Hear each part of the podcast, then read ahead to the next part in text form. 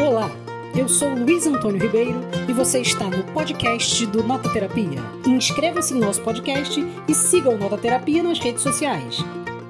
Pois é, bom, primeiro é preciso que se diga que eu, eu particularmente, sempre tive uma nostalgia da velhice. É uma coisa que, desde pequenininho, eu sempre achei que a velhice seria o, o grande momento da minha vida, que a velhice é, era o, coroar de tudo que a gente tinha feito, e, e talvez até por causa disso, ao ler o Cícero, De Senectude, quando eu, eu vi que ele tinha escrito um livro com esse título, eu corri para ler, porque eu queria saber o que, que ele achava exatamente da velhice, né? E fiquei encantado, porque ele pensava exatamente tudo que eu pensava, né? que a velhice era realmente o momento máximo da vida de uma pessoa. E como eu li esse livro há muitos anos, eu não percebi um pequeno detalhe. O Cícero tinha possivelmente entre 50 e poucos, 60 anos na época que ele escreveu, ou seja, era uma criança. Né? quando ele escreveu aquele livro.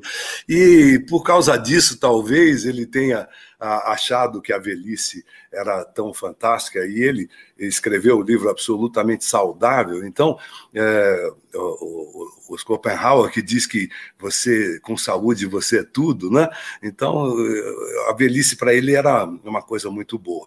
Muitos anos depois, muitos anos depois, eu acabei uh, descobrindo que o Norberto Bobbio, que era um filósofo político que eu adoro também, tinha escrito um livro com o mesmo título.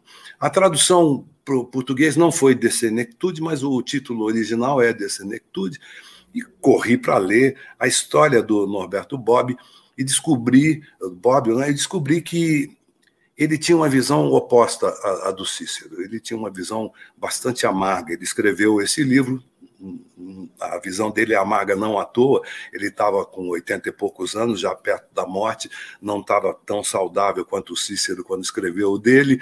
Mas um, um, detalhe do livro do Norberto Bobbio, ele conta a vida dele inteira, enfim, até, até a idade madura, mas um, um detalhe me chamou muita atenção, que é um trecho do livro onde ele diz que ele está sentado na, na, vasta biblioteca dele, imagine a biblioteca do Norberto Bobbio como deve ser, né? É, cercado por aqueles livros todos, e que ele tinha se dado conta de que aos 80 e poucos anos ele não tinha atingido o pé da árvore do conhecimento. Então, aquilo, aquilo me arrepiou inteiro. Né?